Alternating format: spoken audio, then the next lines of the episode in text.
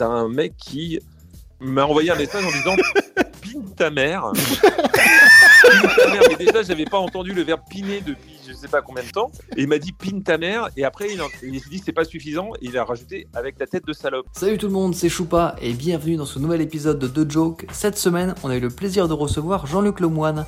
On est revenu sur sa carrière de chroniqueur télé et sur sa carrière de seul en scène qui était censé reprendre avec un nouveau spectacle, mais le Covid est passé par là malheureusement. On a aussi eu le plaisir de recevoir Caroline Vigneault, on a parlé avec elle de casting et dans le fait de toujours croire en sa bonne étoile. Bonne écoute. Check the mic and make sure it sound right, boys.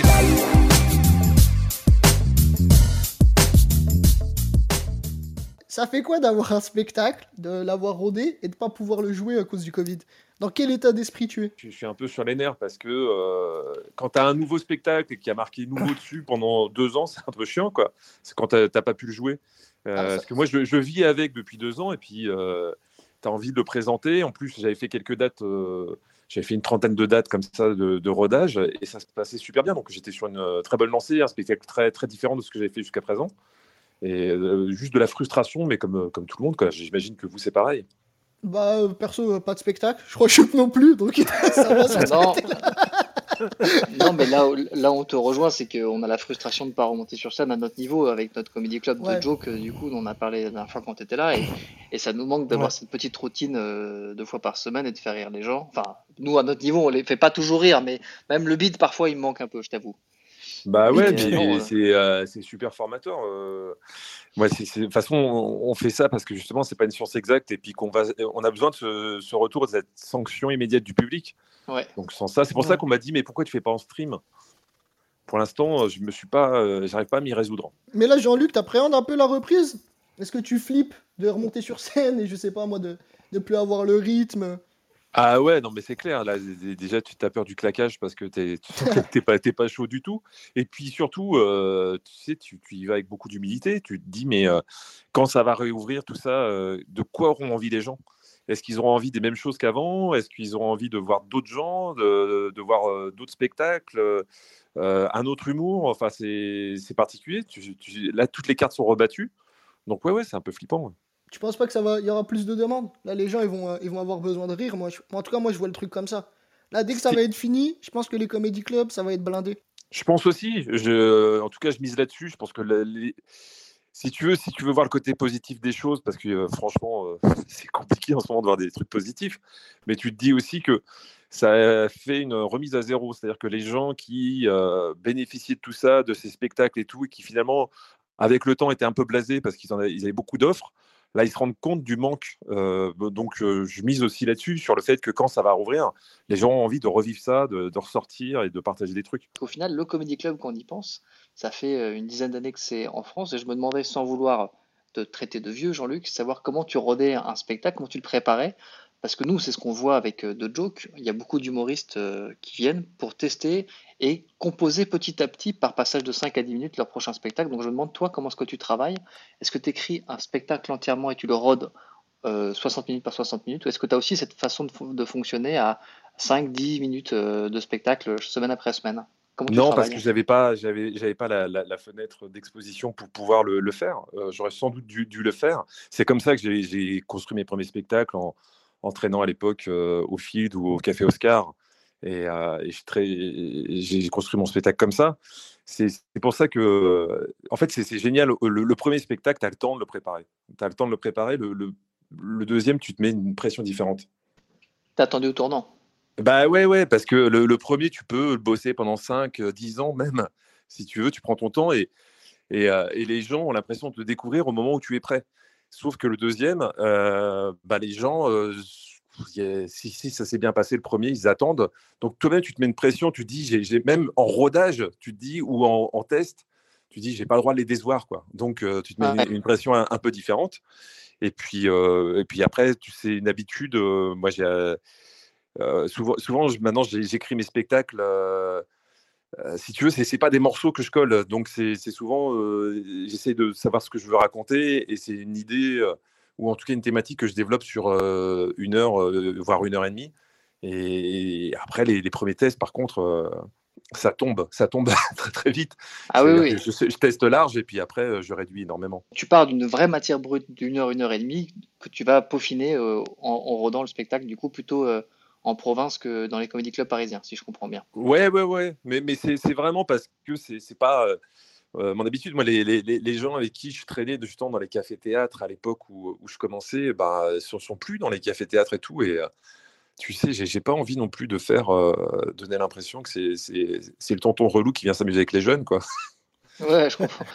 Je comprends. Tu ne seras pas vu forcément comme ça, mais euh, je comprends la sensation parce que effectivement, c'est assez presque une autre époque en termes d'humour, puisque le stand-up aujourd'hui, euh, c'est la chance qu'on a maintenant en France, c'est partout. Et tu toutes les générations d'humoristes qui viennent euh, tester sur scène. Et il y avait plein de comedy clubs à l'époque qui montraient justement bah, des Elysée Moon, des Gad Elmaleh qui venaient dans des petits comedy clubs à leur tour tester des choses. Donc, euh, euh, je pense qu'aujourd'hui, ça qui est bien, tout, le monde est le bienvenu, il me semble, dans les comedy clubs euh, parisiens en tout cas. Bah, il y, a- il y a beaucoup plus euh, de, fenêtres d'exposition. Moi, y à, l'époque, tu avais quelques grosses scènes ouvertes. Il y avait, je te dis, il y avait le Field à l'époque. Quand j'ai commencé, c'était au Café de la Gare, puis après, c'est passé au Trévise. Et puis après, moi, j'avais ouvert une, scène dans le 20e arrondissement qui s'appelait euh, les soirées euh, TBH, Tendresse et Bonne Humeur. Et puis, euh, je faisais aussi une, une soirée à- au Folie Pigalle. Donc, il y, avait des dates, des, des salles comme ça, mais, mais des lieux, des comédie clubs, il n'y en avait pas. C'est assez récent, comme tu dis. Pourquoi les, euh, les humoristes euh, confirmés vont souvent rôder en province? Pourquoi pas à Paris? Parce que le public il est moins exigeant ou euh, Ah non, non, non, non. Ça, ça, en plus, tu vois, c'est ce terme rodage, moi, que j'ai- j'aime pas trop parce que pour le coup, euh, bon, les- tu vois, la, la première du nouveau spectacle, je l'ai fait par exemple à Mulhouse. Et, euh, et Sarah, qui, qui tient euh, l'entrepôt à Mulhouse, était surprise parce que, bon, je m'étais un peu lâché, je, je m'étais pas rendu compte que je ferais aussi long, j'ai fait 1h50. Et, Ah, euh, beaucoup. et direct, euh, tu vois, c'était la, la première fois que je sortais le spectacle. Elle était surprise que je sois pas avec mes notes. euh, J'étais vraiment, j'avais bossé. Je- J'ai pas envie de, de prendre les, les gens de province pour des cobayes. Non, non, c'est un, un- un public euh, qui mérite vraiment le respect. Et, euh, et- et l'idée, c'est pas parce que c'est plus facile en province et, tout. Non, non, c'est euh, c'est juste que oui, tu es, un peu plus tranquille, puis c'est une habitude que j'ai que j'ai prise. Mais il n'y a, pas de volonté, quoi. Euh, C'était quoi le thème de ton spectacle? Euh, Si tu veux, c'était un, un spectacle, euh, vraiment, je me suis dit, ce qui me fait peur, c'est c'est la bien-pensance actuelle et puis tous les sujets interdits. je suis vraiment un- Ça me travaille beaucoup, la liberté d'expression et, et surtout la, menace que représentent les réseaux sociaux pour la liberté d'expression. Parce que tu as de plus en plus de gens qui, s'indignent. euh, je vois de moins en moins de gens qui s'enthousiasment. Euh, donc c'est formidable de s'in- s'indigner, de euh, qu'on puisse donner la parole aux gens qui ont des choses à revendiquer, des choses euh, qu'il faut dénoncer. Mais euh, ça manque un peu de, trucs positifs. Et puis surtout, euh, chacun est dans sa ligne de nage et euh, on, s'observe, on n'ose plus parler les uns les autres. Donc l'idée, c'était un spectacle pas du tout poli, euh, où j'allais traiter tous les sujets et où je vais traiter, parce que là, je fais comme si le spectacle était mort. Il est Non, il n'est juste. pas euh, mort, Jean-Luc, il est vivant. Sois enthousiaste. Ouais, ouais, non, non, mais moi, je suis, je suis, je suis à fond dessus. euh, Alors, c'est bien, je, je pense que j'aurais réécrit 52 fois celui-là euh, sans, sans le jouer parce que à chaque fois, il évolue. En plus, j'ai voulu un spectacle très libre euh, dans le ton et, et dans la forme. Donc, c'est un spectacle sans, sans préliminaire où je vais parler euh, de tout, euh, de tous les sujets en isme, euh, le féminisme, le véganisme, le terrorisme, euh, tout, euh, et, et- et- et plein d'autres choses. Et je vais sur des sujets sur lesquels j'ai pas été, la politique, le sexe, Tu préfères la, la, la scène ou la télé? À la scène. Ah La scène, sans aucun doute. Moi, j'ai commencé parce que, en fait, je fais du one man depuis euh, 20 ans maintenant. Mais avant, j'avais fait presque 10 ans de, groupe. Donc, ça fait, ça fait euh, 20 ans de one man, mais ça fait 30 ans de scène. Donc, c'est mon port d'attache. C'est là où j'ai pris le, plus de plaisir. Et cette liberté, il n'y a, rien de- de comparable. J'ai pris après énormément de plaisir à faire de la télé parce que j'ai eu de la chance de, de participer à des émissions plutôt, euh, plutôt marquantes. Quoi. Euh, j'ai commencé avec On a tout essayé, euh, qui était une émission qui s'invitait chez les gens. Après, j'ai j'ai fait le lancement d'On n'est pas couché. Et puis après, il y a eu l'aventure TPMP. Donc, trois émissions qui, qui ont plutôt été agréables à faire et vachement enrichissantes. Euh, la TPMP, et là, The Joke avec, avec Choupa, Yacine et moi. Est-ce que c'est pas le début du déclin, euh, Jean-Luc? Euh, euh, j'ai l'impression que, ouais, c'est la- si tu veux, pendant des années, j'ai monté la grande échelle et là, je suis sur le toboggan. Là, je suis en train de glisser. D'ailleurs, Je suis en train de descendre.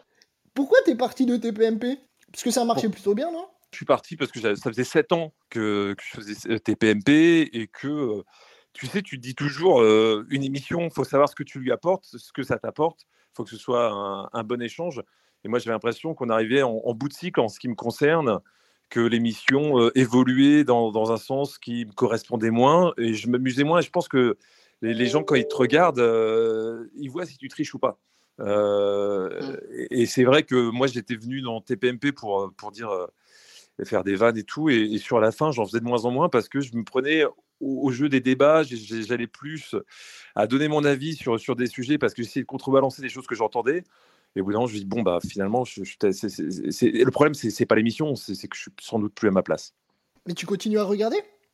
Euh, pour être très honnête, moins. Euh, je regarde des extraits parce que je vois des trucs qui passent sur Twitter. Donc, euh, mais non, non, je suis, je suis pas, je suis pas tous les soirs devant TPMP, non. J'avais, je voulais revenir sur ton, sur la question de Younes qui te parlait de, de, de ta préférence entre la scène et la télé. Je me demandais justement si le fait de faire de la télé à chaque fois dans des émissions de bande n'était pas un bon moyen de compenser la solitude du métier d'humoriste seul sur scène. Non, mais ce qui était amusant, c'est quand j'ai dit euh, tout à l'heure que je préférais la scène, et euh, c'est Younes qui avait posé la question. Ouais. Ouais, euh, j'avais l'impression que tu étais un peu surpris.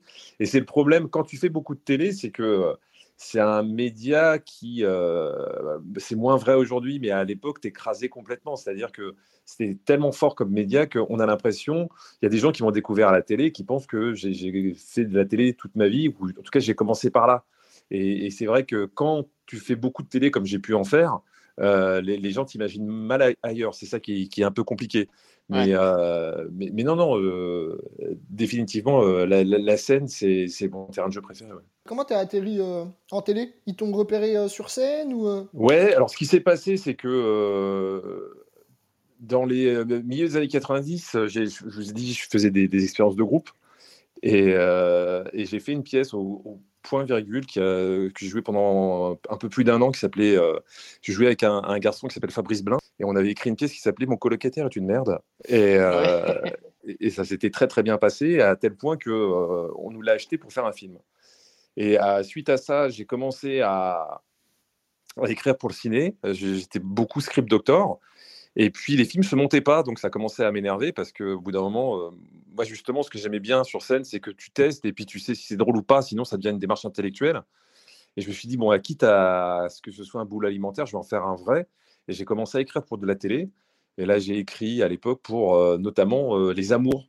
Mais il y avait des prime time des Amours avec des, des- guests. Et donc, j'écrivais les questions avec mon pote Sébastien Sor. Et on a bossé là-dessus. Et puis, euh, je faisais rire les gens euh, aux réunions de travail. Et c'est là que j'ai commencé à, me lancer en one-man show. Et c'est quelqu'un qui euh, travaillait sur les amours qui a dit à Laurent Ruquier Tiens, bah, il y a un mec. En tout cas, il, est marrant en réunion et il fait un- une exceptionnelle, un showcase de, son spectacle. C'était mes tout débuts. Ruquier est venu me voir sur scène.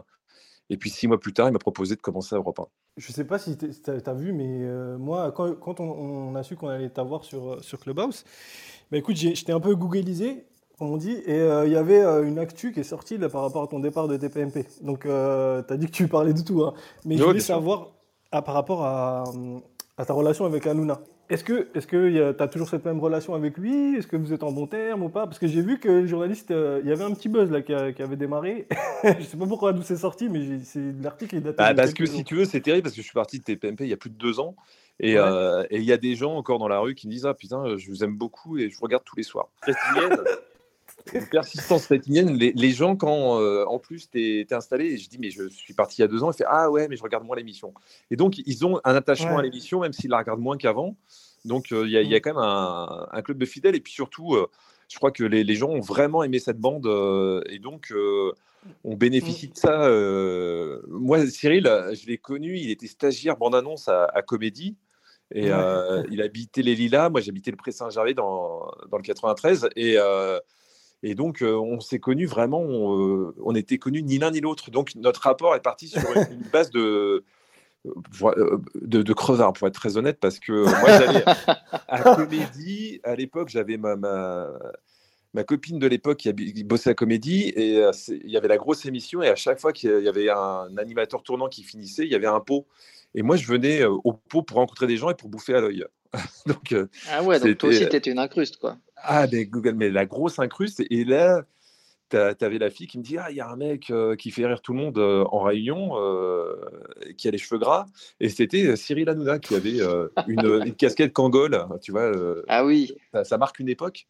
Et Ouais. donc, j'ai rencontré ce mec-là et c'est, euh, il m'a dit qu'il voulait faire de la scène. Et, et à l'époque, je lui avais fait faire sa, sa première scène au, au Carré Blanc. Euh, où c'était une scène où on pouvait jouer comme ça, faire, c'était euh, les prémices du Comedy Club. Et on est resté euh, potes et on s'est pas perdu de vue. On a eu des aventures télévisuelles différentes. Et puis un jour, presque 10-12 ans plus tard, et il m'a dit Tiens, est-ce que tu voudrais intégrer TPMP Moi, je venais de faire une émission sur France 2, euh, j'étais leader de l'émission. Et puis là, il me propose une émission sur France 4 en deuxième partie de soirée. euh, et pour être chroniqueur, je dis euh, Qu'est-ce que j'ai à perdre à part prendre du plaisir avec un pote? Et donc, on est parti là-dessus. Et puis, c'est devenu euh, cette émission qui, franchement, on pensait pas que ça marcherait aussi bien. Et, Et et- pourtant, et- ouais. et- et je me suis vraiment barré. Maintenant, je suis parti, tu sais, c'est euh, Cyril, il, il enchaîne comme un fou. Euh, je te mentirais si je te disais que là, on était au téléphone on- on- tous- tous les jours. Euh, on n'a Ouais. plus, de on plus de rapport quotidien du tout. Mais il n'y a pas de haine. Je pense que si on se croisait, enfin, il n'y aura pas de gêne ou quoi que ce soit, mais on n'a plus de rapport. Un retour à TPMP, c'est envisageable ou pas? Ah, mais la formation journaliste de, de Il hein, il m'impressionne. Non, mais, bah, bah parce que non, mais je sais que bah, c'est arrivé. hein. Il- des fois, euh, peut-être tu avais besoin de faire une pause, je sais pas. hein. Je- Non, mais je pense pas parce qu'en plus, euh, moi, de, alors je regarde pas l'émission, mais de ce que je peux voir, euh, je pense que l'émission a opéré une vraie mue vers autre chose. Euh, Moi, c'était une émission euh, où on parlait de médias et, surtout, c'était un prétexte pour déconner. Voilà. ouais, Là, j'ai ouais. l'impression que c'était vachement plus dans le sociétal et dans le et, et pas que dans le sociétal, dans, dans ce qui fait. euh, dans- on est plus dans, le- dans des trucs qui, qui font parler Le dans, buzz, dans le ouais. buzz du, du Mm. moment. Euh, je- honnêtement, tu vois, l'autre fois, j'ai vu qu'ils faisaient un truc sur une sorcière. Je connaissais même pas la sorcière et, et surtout, je suis pas sûr d'avoir envie de parler d'une sorcière. Ça résume bien. Sur France 4, c'était euh, c'était vraiment. euh, c'était- Il y avait un côté euh, divertissement, et là, on- c'est en mode euh, palais de justice. Dès qu'il y a une dinguerie, euh, le gars il vient s'expliquer sur TPMP. C'est vrai que c'est une tour- ça a pris une tournure euh, un peu bizarre en fait. Bah, c'est une évolution. Après, c- ce qui est compliqué, tu, et tu sais, euh, TPMP, ça a plus de 10 ans. euh, Pour euh, une quotidienne, c'est énorme. Donc, si tu ne changes pas en même temps, euh, bah, tu meurs. Donc, ils ont changé. Et puis, ça correspond aussi à, à, à ce qui est devenu une grande partie de la télé où euh, on règle des affaires. Et euh, il y a plein d'émissions comme ça où on essaye de, de, de faire des, des tribunaux publics, mais ce qui est en fait un reflet des, des réseaux sociaux. Jean-Luc, co- t'as commencé, euh, comme tu disais, c'était quoi C'est euh, dans les années. euh, J'ai peur de dire une dinguerie, mais En c'est les années- 1942, ouais. Ouais, 42 avant la guerre.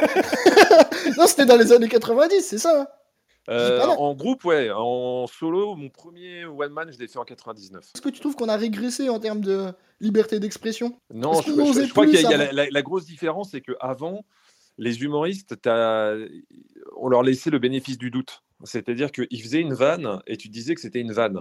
Maintenant, tu as la suspicion qu'il y a des mauvaises pensées derrière, et puis parce qu'il y a, y a des gens, des espèces de, de, gens qui guettent le moindre faux pas et qui savent qu'ils vont se faire mousser sur les réseaux sociaux avec ça. Donc la, différence avec euh, ce que j'ai pu connaître, c'est que euh, maintenant, quand tu fais une vanne, tu dois être euh, prêt à, assurer le service après-vente, à expliquer tes vannes, ce qui est quand même dramatique, parce que normalement, une vanne, tu ne dois pas l'expliquer. Elle est prise, co- tu ne sais pas comment elle est prise, mais elle doit être prise comme ça. Tu ne dois pas devoir faire une dissertation derrière. Après, il ne faut pas non plus idéaliser ce qui était avant. Moi, tu sais, quand j'entends euh, Bedos, euh, Desproges, on pourrait plus faire ça. La vérité, c'est qu'à l'époque de Desproges, Bedos et compagnie, ils avaient déjà beaucoup de courage et euh, ils avaient plein d'emmerdes parce qu'ils avaient une liberté de ton. C'est c'est jamais facile d'avoir une liberté d'e- d'expression, mais il faut la défendre. On en revient un peu au sujet que disait Jean-Luc. Aujourd'hui, les émissions d'actualité vont plus essayer de faire sensation, attirer de l'audience, que de traiter un fait euh, pour ce qu'il est, quoi, j'ai l'impression. Mais, mais c'est ça qui est terrible, c'est qu'au bout d'un moment, on est à l'ère du putaclic, donc il faut trouver le truc qui va accrocher. Moi, ce qui me dérange pas, ce qui me dérange plutôt, c'est que même tu t'aperçois que dans les discours politiques, on retient les petites phrases, et même les hommes politiques, maintenant, quand ils font leur discours, ils savent très bien quelle est la phrase qui va être retenue, ils savent très bien ce qu'ils font. Et, et tu te dis, putain, est-ce que notre seuil d'attention était aussi faible pour qu'on soit obligé de tout simplifier comme ça? Ou est-ce qu'on peut encore euh, miser sur l'intelligence euh, des, des gens en se disant, on peut faire des phrases de, de plus de de, de- enfin, de, de plus de 30 secondes sans que les gens décrochent. C'est ça qui me fait peur, moi. Parce que Ouais. au bout d'un moment, tu as des commentaires et tu as des débats sur une, un bout de phrase qui a été déformé. Et tu vois, tout à l'heure, tu, tu me disais qu'il y avait un, un- un petit buzz sur mon départ de TPMP. La vérité, c'est quoi? C'est que j'ai fait une, une, euh, une interview de 40 minutes avec un, un garçon qui s'appelle David Barbet euh, pour un, un magazine télé belge. Et euh, le passage sur TPMP a duré euh, allez, deux minutes. Et sur les 40 minutes, bah, ils ont titré là-dessus. Euh, donc, c'est, c'est- enfin, en tout cas, ça a été repris là-dessus. Donc, c'est, t'es- tu, tu, tu, tu maîtrises pas ce que les, les gens vont sortir. Mm. Et des Mm. fois, c'est un peu chiant. Quoi. C'est la nouvelle ère, effectivement. Encore une fois, le putaclic, le buzz. On a vu, et ça nous a beaucoup amusé, que sur Twitter, tu te faisais allègrement insulter quand tu montrais ton soutien au PSG. C'est pas dur à vivre. Non, non, le problème, c'est que c'est un. euh, Je vais dire la vérité, c'est que c'est un petit plaisir coupable. Moi, quand on me chauffe sur, euh, sur Twitter, j'ai envie de répondre. Et, euh, et vraiment, ça ne me dérange pas. Le problème, c'est que tu alimentes un petit peu tous ces gens-là et que ça peut vite dégénérer. Et puis, ça m'est arrivé des fois, quand les gens ont plus d'arguments, de, de- de voir des trucs. C'est-à-dire que si tu réponds à un mec qui t'agresse, à un moment, tu as toujours un con qui va dire Ah, c'est facile pour toi, tu as de la répartie. Je lui dis Mais vous êtes sérieux là Le mec, là, bah, tu fais allusion au fait que je me suis juste réjoui de la victoire de, de Paris à, à Lyon et tu as un mec qui. euh, On a m'a- vu m'a- ça. m'a dit- m'a envoyé un message en disant Pine ta mère. Pine ta mère. Mais déjà, j'avais pas entendu le verbe piner depuis je sais pas combien de temps. Euh, Comme ju- juter, c'est des, des verbes qu'on oublie. Euh, Ça se trouve, des- c'est Thierry Moreau, tu sais pas. Hein. peut-être. Et il m'a dit pine ta mère. Et après, il, en- il s'est dit c'est pas suffisant. Et il a rajouté avec ta tête de salope. Et, Je suis mort. Et moi, je, je, je te cache pas que euh, j'étais tout seul, et- mais c'est tellement gro- grossier, énorme que ça ça ça m'a fait rire, quoi. Ça m'a fait Ah oui, c'est Bah ouais. enfin, bien que tu le prennes comme ça. C'est nul. Mais non, mais C'est violent, je veux dire. Bah ouais, c'est disproportionné en fait. C'est juste pour une victoire. Ouais, et puis, puis, puis, puis- puis la vérité, c'est que ma mère n'était pas d'accord. Donc, euh, moi, je peux pas la forcer. Je, je veux bien faire plaisir aux gens, mais il y a des limites. Bon, on peut parler, peut-être parler de ça. Je sais pas si toi, tu as, bah, tu as été plutôt dans, non pas dans des émissions sportives, mais en tant que fan du PSG, j'imagine que tu as peut-être entendu parler de cette polémique qu'il y a eu cette semaine euh, autour du journalisme sportif et des femmes dans ce métier-là. Est-ce que tu as pu voir le docu ou pas? J'ai pas vu, non, j'ai vu que des extraits, euh, mais je l'ai pas vu en entier. Il faudrait que je le, je le mate parce que ça a l'air euh, édifiant, même si euh, malheureusement, euh, là, il y a un focus sur euh, le journalisme fé- euh, féminin dans, dans, dans le sport. Mais je pense que c'est un, malheureusement un reportage que tu pourrais faire dans, tout le journalisme. Hein. C'est pas que dans le journalisme sportif. Alors peut-être que ça sent plus cette testostérone dans, le sport, mais il y a, un gros, gros chemin à faire euh, pour euh, que, les femmes soient traitées comme les hommes euh, dans, tous les métiers comme ça, enfin du journalisme. hein. Absolument. Et on le voit à notre humble niveau, il n'y a pas beaucoup de femmes humoristes. Malheureusement, il n'y en a pas assez. Il y a beaucoup d'hommes. On espère qu'il y en aura de plus en plus dans ce milieu qui, lui aussi, je pense, est, victime de beaucoup de machisme. hein. Pas qu'on soit nous, évidemment, mais c'est c'est des métiers plus masculins et la place des femmes est difficile. Mais c'est encore là la beauté de notre ère. Il y a des choses comme le putaclic dont on parlait qui sont pas géniales, mais euh, au moins la parole se libère. Je crois qu'il y a quand même- il y a- parfois, il y a- il il y a- faut s'en heureusement, il y, a, il y a quelques filles qui font bouger les lignes et, et, euh, et notamment sur scène. C'est euh, c'est une force d'expression et, euh, et je trouve qu'il y, a- il y a pas mal de, de filles qui arrivent avec un, un discours à la fois militant mais pas non plus euh, donneur de leçons qui, qui est vachement intéressant. Ah, bah, pas. Caroline qui nous a rejoint. Caroline. Bonjour. Caroline. Salut Caroline. Salut Jean-Luc. Bienvenue dans, bienvenue dans la room de Joe, Caroline. C'est une room sur Jean-Luc. Je voudrais quand même dire que, euh, pour ceux qui ne le connaissent pas dans la vraie vie, c'est que c'est un véritable gentleman. On À chaque fois qu'on s'est croisés, ça m'a vraiment marqué. Le mec qui t'ouvre la porte, il te laisse passer. Et, et il est, euh, comme on peut l'imaginer euh, dans la vraie vie, c'est-à-dire euh, assez. euh, franchement, c'est vraiment un, un- voilà, un vrai gentleman. Il n'y en a pas beaucoup. Alors, dans, pas beaucoup dans la vie, mais il n'y en a pas beaucoup dans notre métier. Donc rien que pour ça, je voulais saluer. Ouais, merci Caroline. Mais, bah, la vérité, c'est que euh, mon vrai métier, c'est portier. Hein, donc,